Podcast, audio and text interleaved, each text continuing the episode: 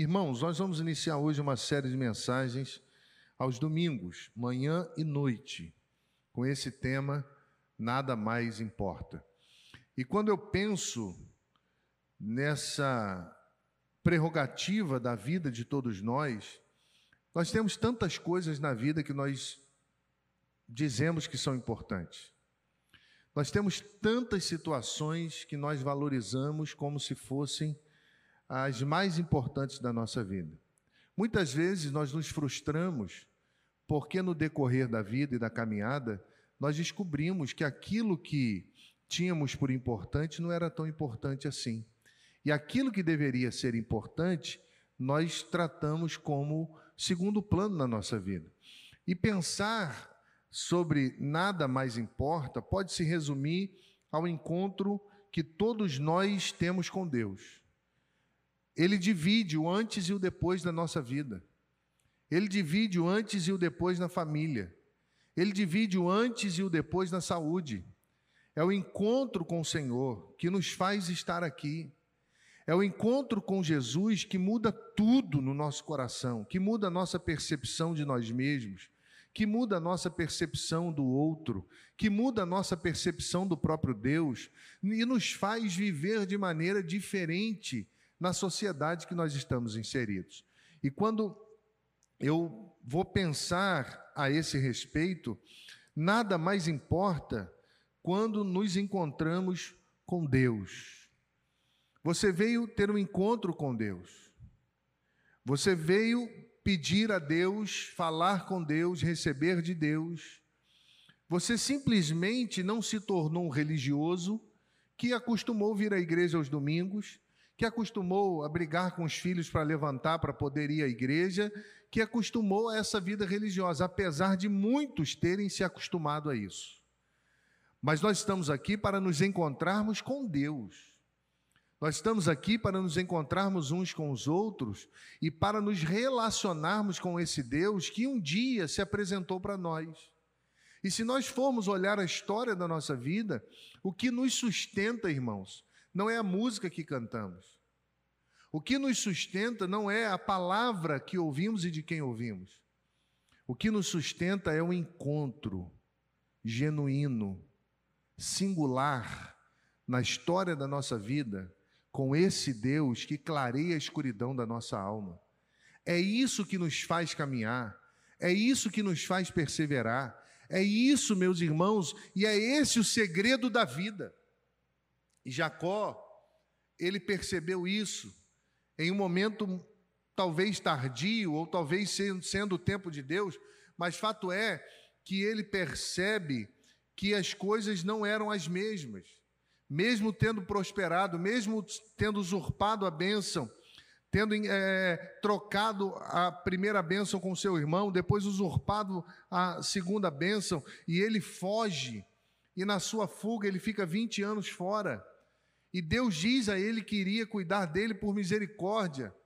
Nós somos assim também. Quantas vezes nós estamos dentro, mas parece que estamos fora.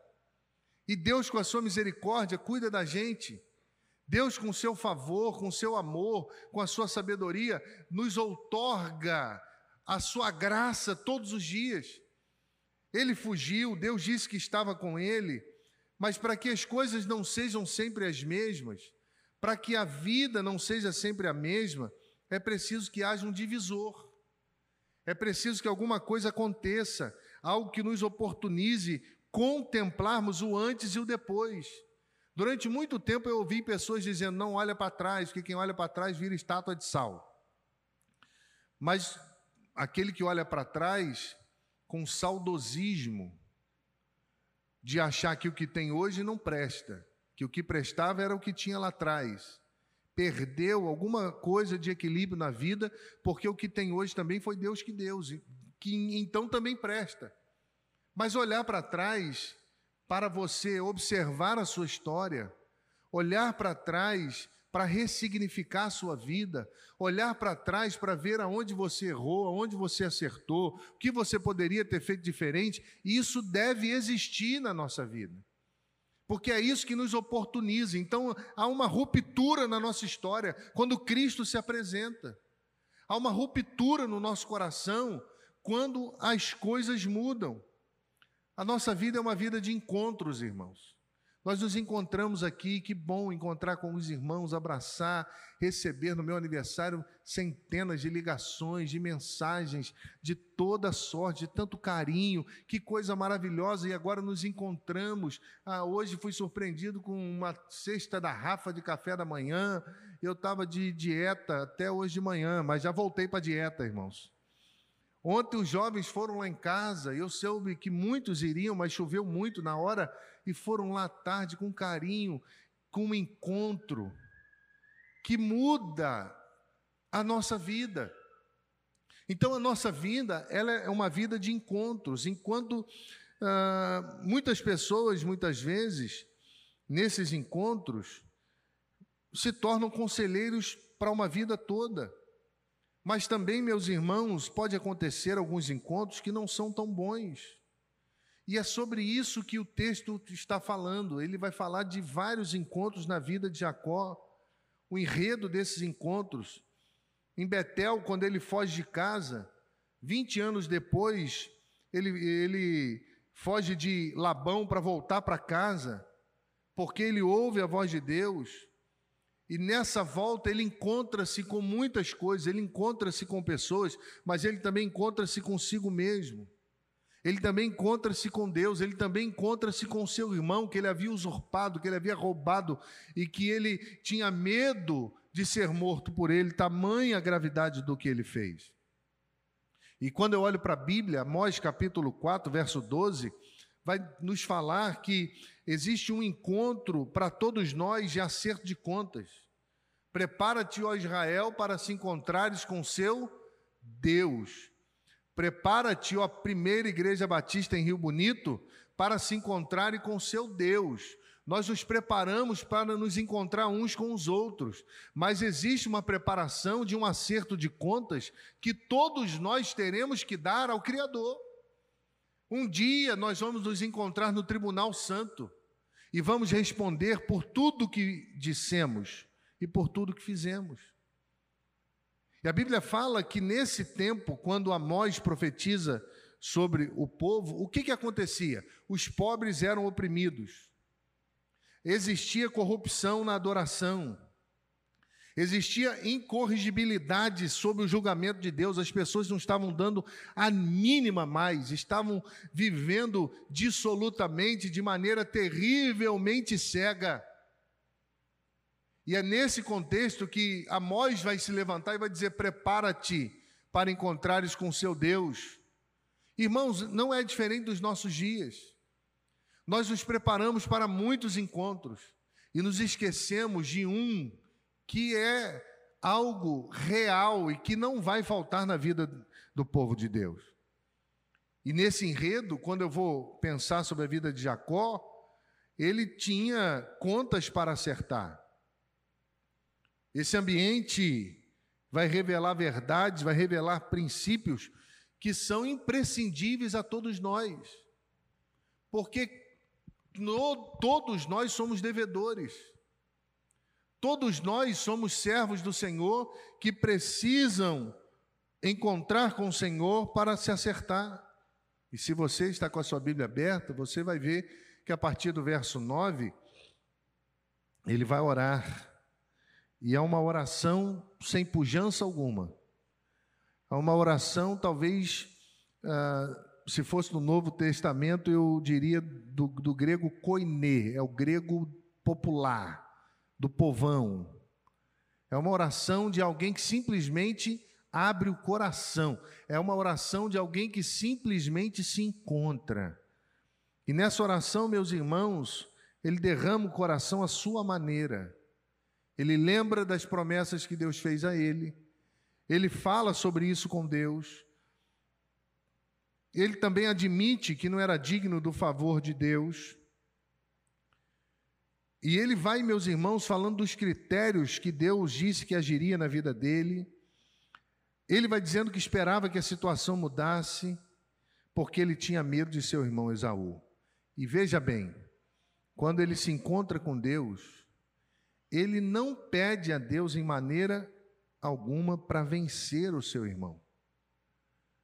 A vida passa, 20 anos já haviam se passado, ele prospera demais, ele ouve que tinha que voltar, porque estava tendo conflito com Labão e seus filhos, e ele toma tudo, faz esse movimento de retorno, e ele ouve dizer que Esaú estava vindo a seu encontro. E ele teme, porque ele sabia o que ele tinha feito. Ele manda presentes, ele fica nervoso, ele divide a família, ele tenta de alguma forma proteger, porque se o, se o grupo pegar um, um grupo, o outro foge, e ele vai tentando arquitetar isso tudo, meu irmão, mas na sua oração, ele não pede a Deus para vencer o seu irmão. Ele vai pedir a Deus para que Deus o livrasse dessa situação. E se você é um estudioso da Bíblia, você vai perceber que Jacó, no capítulo 32, ele faz duas coisas o tempo todo. Ele planeja e ora, planeja e ora, planeja e ora.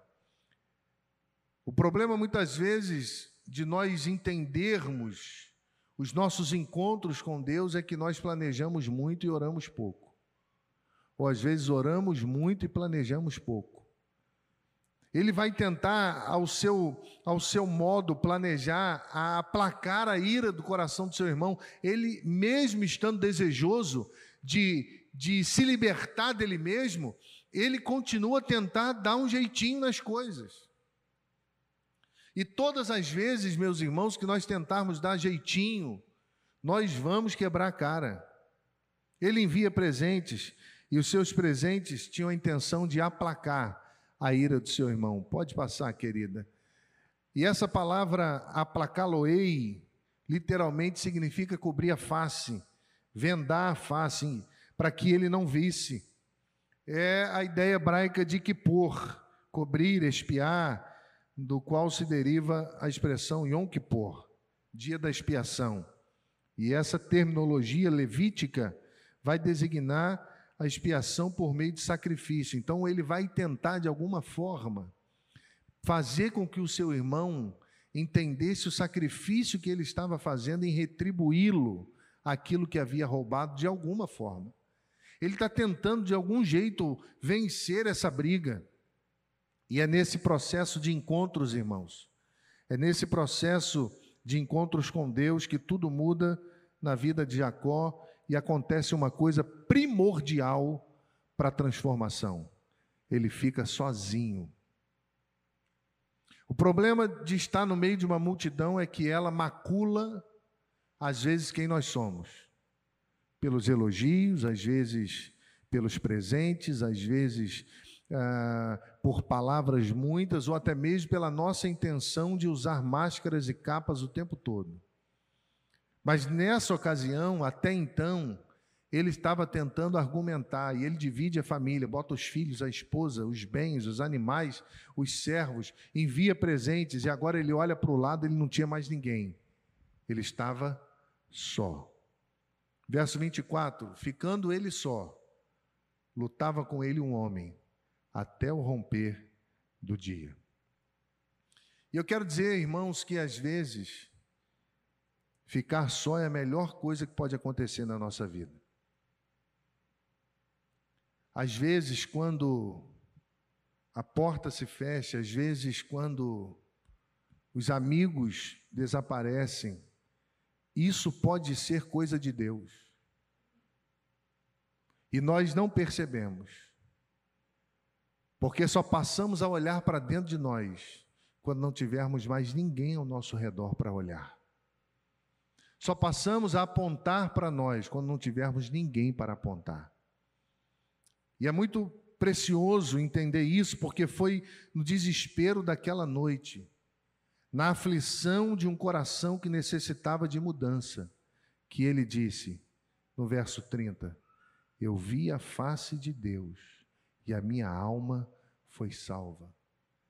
Foi no momento em que ele não teve mais ninguém para cuidar, no momento em que ele não teve mais ninguém para olhar, no momento em que os negócios não foram tão prioridades para a vida dele, no momento em que ele consegue perceber que ele tinha tudo e ao mesmo tempo não tinha nada.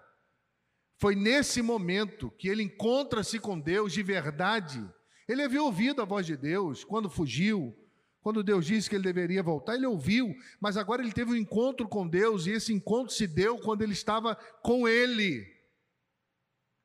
E meus irmãos, às vezes nós somos rodeados de riquezas como Jacó. Às vezes nós somos rodeados de servos e até mesmo muitos guerreiros e achamos que nós estamos no páreo da batalha.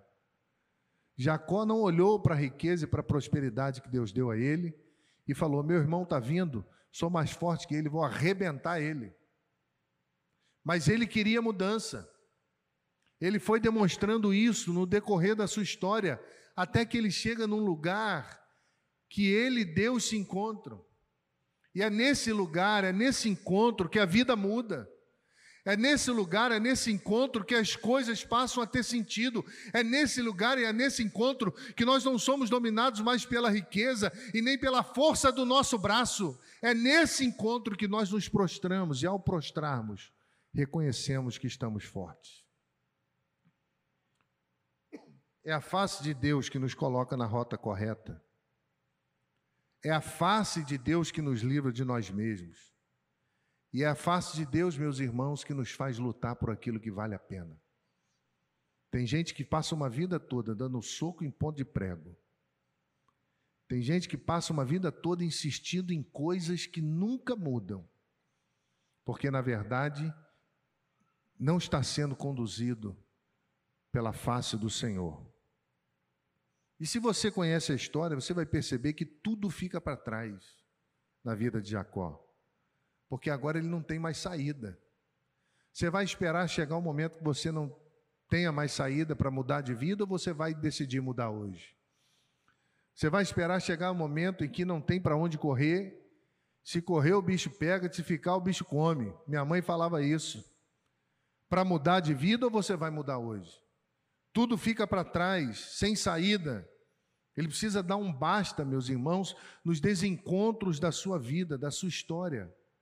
E agora Jacó nos ensina o que verdadeiramente importa. Eu quero caminhar em algumas questões para nós orarmos. A primeira questão é o que importa de verdade é fazer, pode passar, é fazer o que é certo, custe o que custar. Você pode ler comigo? Vamos ler?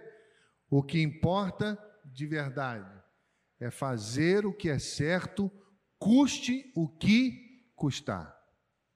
Meus irmãos, se olharmos no capítulo 27, quando tudo começa, Rebeca, sua mãe, o impulsiona a mentir para seu pai, porque ele ouve o seu pai tratando com Esaú e ela vai envolvê-lo nesse arquitetar maldito de roubo e toda a situação para que ele pudesse receber a bênção no lugar do seu irmão.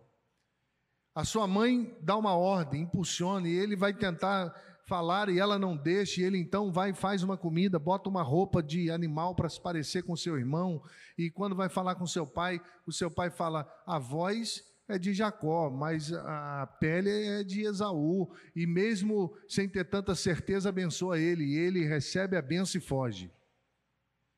E seu irmão chega logo em seguida, e o pai fica desesperado porque tanto o pai quanto o irmão descobrem que haviam sido enganados. O salmista, no Salmo 119, verso 160, vai afirmar algo interessante. Ele diz que a verdade é a essência de Deus. A verdade é a essência da palavra de Deus.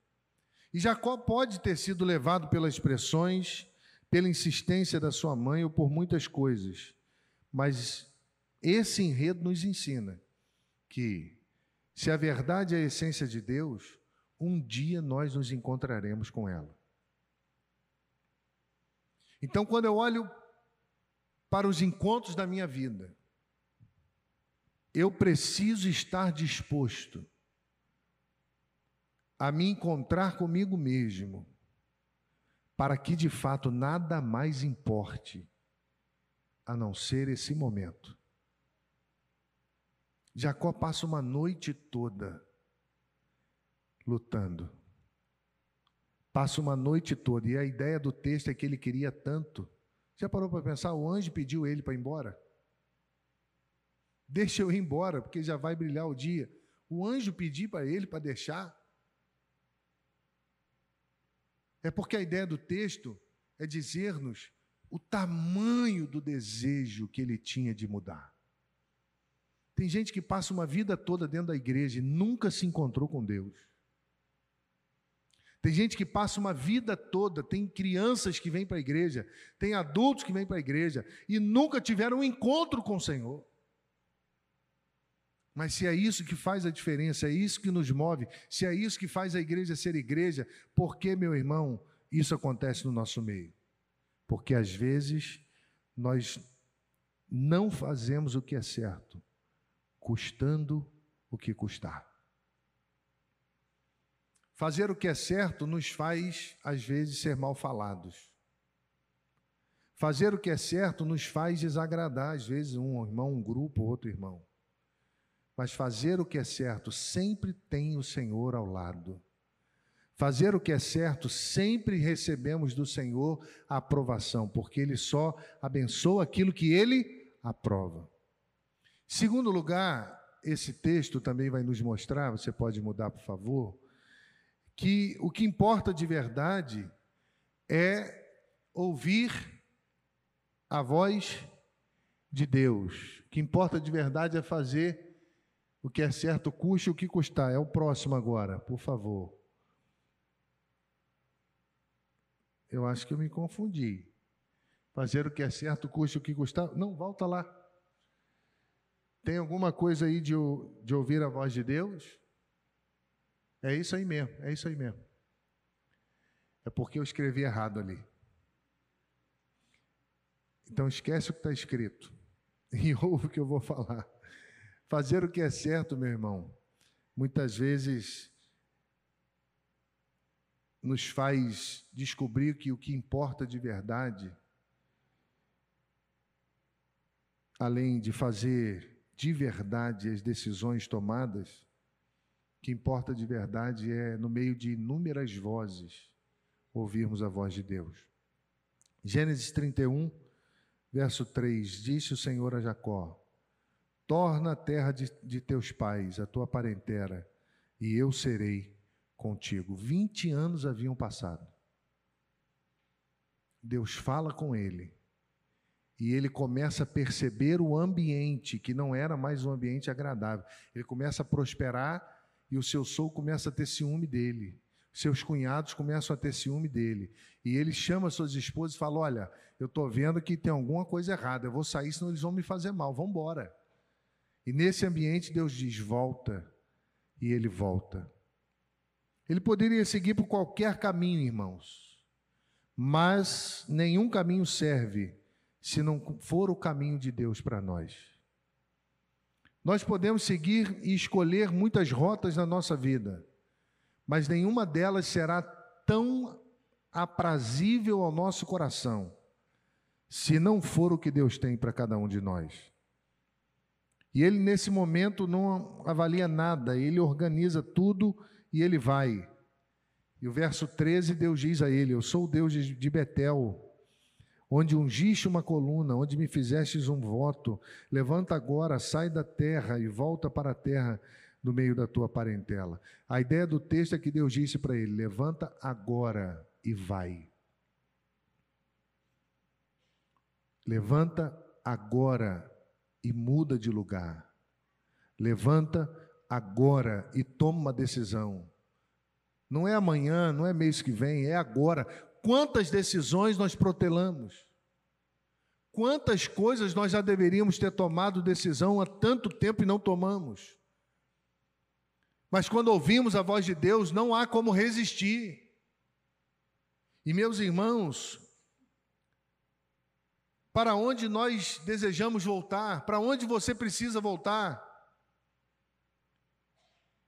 Jacó precisava voltar para o lugar aonde ele tinha usurpado, terrivelmente enganado, maltratado, roubado, para o lugar das suas lembranças que mostravam para ele que ele não era tão bom assim. Foi para lá que Deus chamou ele.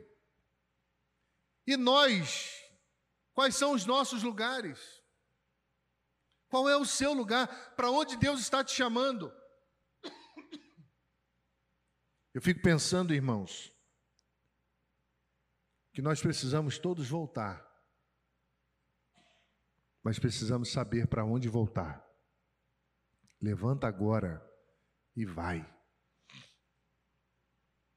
Diz o texto, João 10, 27, as minhas ovelhas ouvem a minha voz, eu as conheço e elas me seguem. Jeremias 33, 3, clama a mim, responder-te-ei, anunciar-te-ei coisas grandes e firmes que você não sabe. Lucas 11, 28, ele respondeu: Antes, felizes são aqueles que ouvem a palavra de Deus e obedecem. Jacó poderia seguir por qualquer caminho da terra, ele poderia comprar uma passagem aérea para qualquer lugar do mundo, porque ele era rico e próspero. E Deus manda ele voltar para o lugar das suas dores. Sabe por quê? Porque se nós não voltarmos lá e se nós não nos acertarmos conosco mesmos, nada disso vai ser suficiente para nós. Se nós não voltarmos lá, e se nós não tivermos um recomeço, um encontro, e entendermos que nada mais importa na vida se não vier desse encontro com o Senhor, tudo vai ser supérfluo e nós vamos ser é, ingratos quanto mais.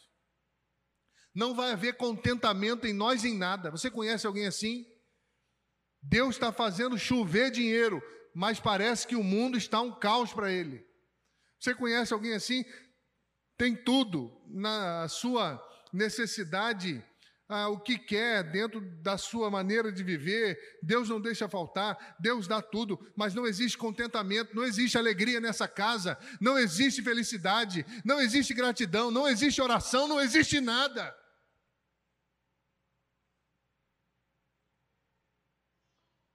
Em terceiro lugar, o que importa de verdade é seguir na direção que Deus determinar, sabendo que Ele está conosco e que Ele abençoa-nos. Jacó descobriu isso tudo que ele já sabia, porque ele nasceu numa família religiosa, ele nasceu numa família temente a Deus, ele já sabia disso tudo, mas tropeçou, levado pela ganância da sua mãe, levado pelos conflitos que o texto mostra que existiam ali, pela essa história de, de, de falar, não, o pai ama o filho igual, a mãe ama igual. Não é verdade. Os psicólogos sabem disso aqui. Não é verdade. Mas não fica triste, porque não ama mais você e menos o outro, ou mais o outro. Não, ama você. Do jeito que você é. Mas essa história de falar, não é igual, não é igual, não existe porque cada um tem a sua característica. Você gosta de umas coisas, você não gosta no, na, nas pessoas, no seu filho, ou no seu cônjuge, ou em alguém, quando você passa por alguém e fala assim: ah, não, eu não gosto dessa pessoa, não sei, meu santo não bateu. Já viu alguém falar isso? O que não gosta na pessoa é o que você não gosta em você, que você vê na pessoa. Por que, que os pais que se parecem com determinados filhos brigam tanto? Porque são iguais então, quando eu olho para a vida de Jacó, eu olho para esse enredo, ele nasceu no ambiente religioso, mas mesmo assim se arrebentou e foi viver a vida, e pela graça Deus o abençoou, mas um dia ele teve que voltar. Um dia Deus chamou de volta, como chamou Moisés no meio de uma sarça e falou: Vai, volta para o Egito. Deus vai te chamar. Não espera chegar num lugar onde você tem que dividir tudo que você tenha. Não espera chegar no lugar de um pseudo conflito. Não espera isso. Começa hoje e fala: Deus me ajuda a recomeçar. E aí sim, quando isso acontecer, você vai perceber que nada mais importa. Gênesis capítulo 31, verso 1. Você vai perceber que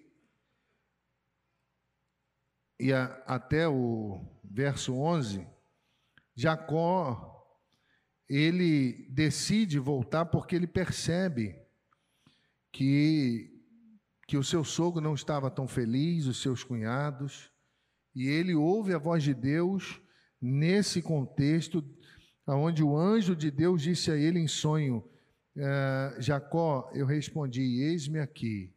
E ele continuou: levanta os olhos, ele vai mandar olhar o rebanho, ele vai mandar fazer tudo, e ele pega as, as esposas, pega tudo e foge sem falar com o sogro. E o sogro vai atrás. E vai com tudo. Porque uma das esposas pegou o ídolo do pai e levou com ela. E o pai fica revoltado. E quando eles se encontram, Deus age. Labão não faz nada contra ele, eles fazem uma aliança, eles se resolvem. E a Bíblia diz que depois que isso aconteceu, Jacó seguiu o seu caminho. A promessa de Deuteronômio, capítulo 31, versículo 8, está se cumprindo aqui. É o Senhor que vai adiante de ti, ele será contigo, não te deixará nem te desamparará. Não temas nem tenha medo. E talvez essa cena é uma das cenas mais lindas que a Bíblia oferece a nós outros. A partir do capítulo 33, depois de se resolver com o sogro, com os cunhados, depois de passar uma noite toda lutando com o anjo, ser marcado depois de desejar muito a mudança que ele precisava, diz a Bíblia que ele então vai em direção ao seu irmão. E para mim, irmãos, desde quando eu me converti e li esse texto pela primeira vez, é um dos textos mais lindos da Bíblia para mim. Você sabe o que aconteceu? Ele manda presentes, os servos vão diante dele e ele sozinho vem em direção ao seu irmão. E sabe o que, que acontece? O seu irmão não manda os soldados à frente para pegar ele. O seu irmão não manda os guerreiros à frente para brigar, para bater, para derramar toda a ira de 20 anos que havia naquele coração. Diz o texto, depois você lê a partir do capítulo 33, que, o, que Esaú corre em direção a Jacó. E quando chega perto de Jacó, dá um abração nele. E a Bíblia diz que eles se abraçam, que eles choram e que eles passam a vida limpo ali. Que coisa linda. Ele não sabia. Veja bem, Jacó não sabia mas o mesmo Deus que estava trabalhando no coração de Jacó é o Deus que estava trabalhando no coração de Esaú. Olha que coisa linda, como que Deus governa o universo, irmãos. Olha que preciosidade, como que Deus governa tudo. Ele não sabia, ele estava enfrentando as suas dores, mas Esaú também estava enfrentando as deles. E agora eles correm em direção um ao outro. E naquele lugar aonde o derramamento de sangue deveria acontecer, nós vemos um derramar da graça. Naquele lugar aonde a tristeza deveria ser alimentada, nós vemos a alegria de dois irmãos compartilhando o que Deus fez durante o tempo na vida deles. Naquele lugar sofrível, naquele deserto, e eu fico imaginando, eu fiquei em casa viajando. Eu falei, meu Deus, as esposas estavam ali, os filhos, os guerreiros, os animais, estava todo mundo em volta olhando, ninguém entendeu nada, porque estava todo mundo se preparando para uma catástrofe. Talvez você passou uma vida toda se preparando para uma catástrofe. Ouça a voz de Deus porque nesse lugar que você espera que seja muito doído, Deus vai fazer um dos lugares mais felizes da sua vida. Porque aonde o sangue ia ser derramado, a graça se derramou, o amor se derramou, o perdão se derramou. Deus assumiu o controle daqueles corações e fez o que lhe apraz. Porque o Deus que nós servimos é assim. Obedeça. E Deus vai cuidar do resto. É fácil? Não é. Ao invés de vermos um vale manchado de sangue, nós vemos um lugar repleto de amor e bondade. Sabe por quê? Porque é assim que o nosso Deus faz. Você crê nisso? Quero concluir, irmãos, dizendo aos irmãos que Jacó lutou uma vida toda. Tamanha a intensidade da mudança e da necessidade de mudança que invadiu o coração dele. E o texto diz que o anjo pede a ele para ir embora. E ele dá uma ordem: eu deixo, só se você me abençoar. Quem era Jacó? Ele queria muito. Sabe por que, que as coisas não mudam na sua vida? Porque você não quer muito. Você não toma uma atitude.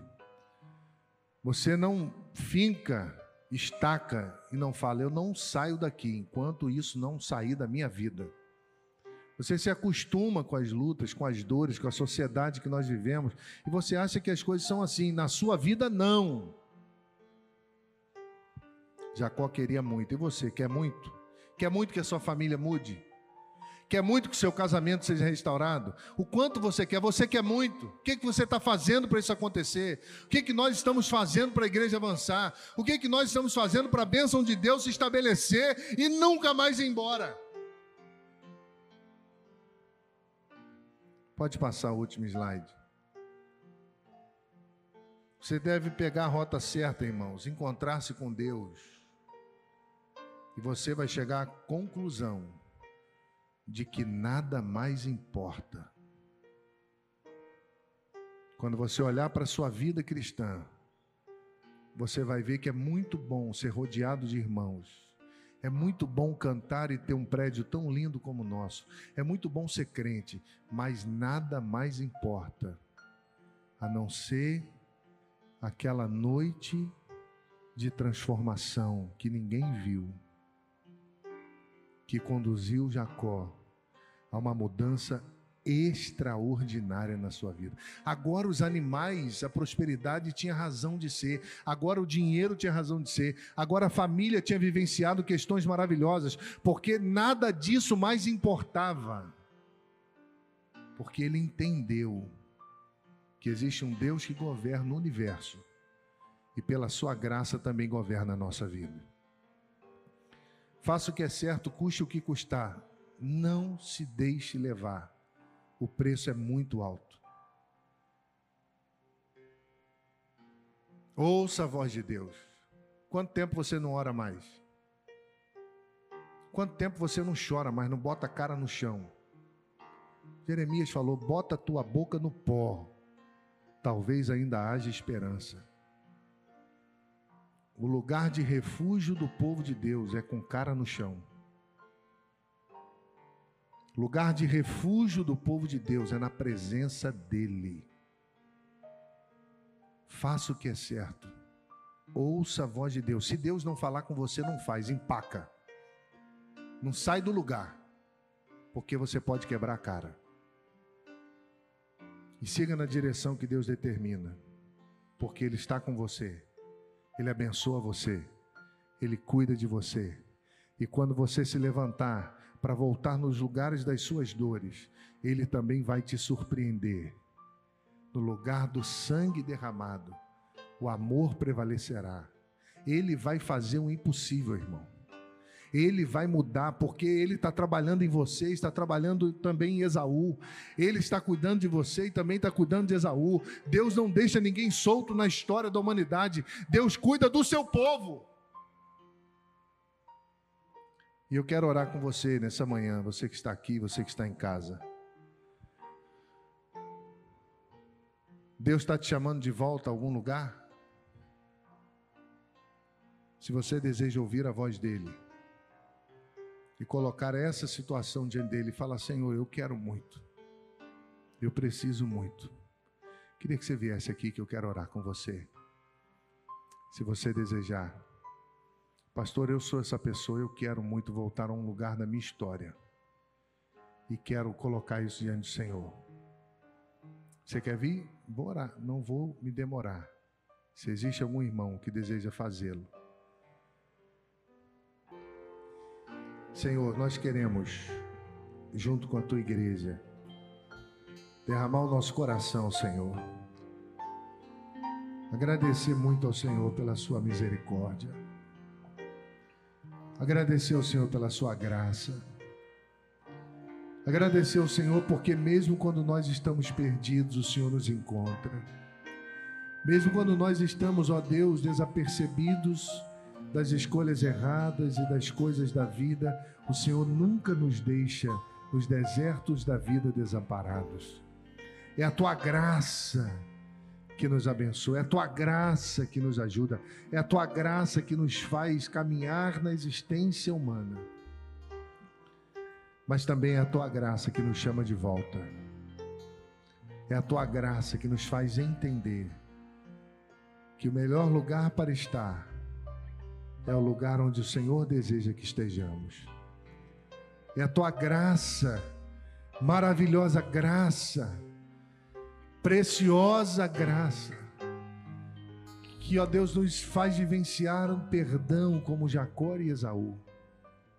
E aí, quando descobrimos isso, descobriremos que nada mais importa. Que o Senhor abençoe os teus filhos aqui, Senhor, em casa, os irmãos que estão em pé nos seus lugares. Que o Senhor cuide de nós. E que o Senhor também nos ajude, porque se o Senhor nos chamar, nós vamos. E nós vamos, ó Deus, encorajados pela tua palavra por mais que tenhamos medo dos encontros que nos fazem mal, por mais que tenhamos medo das histórias da nossa vida que marcaram negativamente, nós vamos, ó Deus, em direção a elas, porque nós cremos que seremos surpreendidos pelo teu amor. Abençoa a tua igreja e ajuda-nos, ó Deus, em nome de Jesus. A igreja diz: Amém.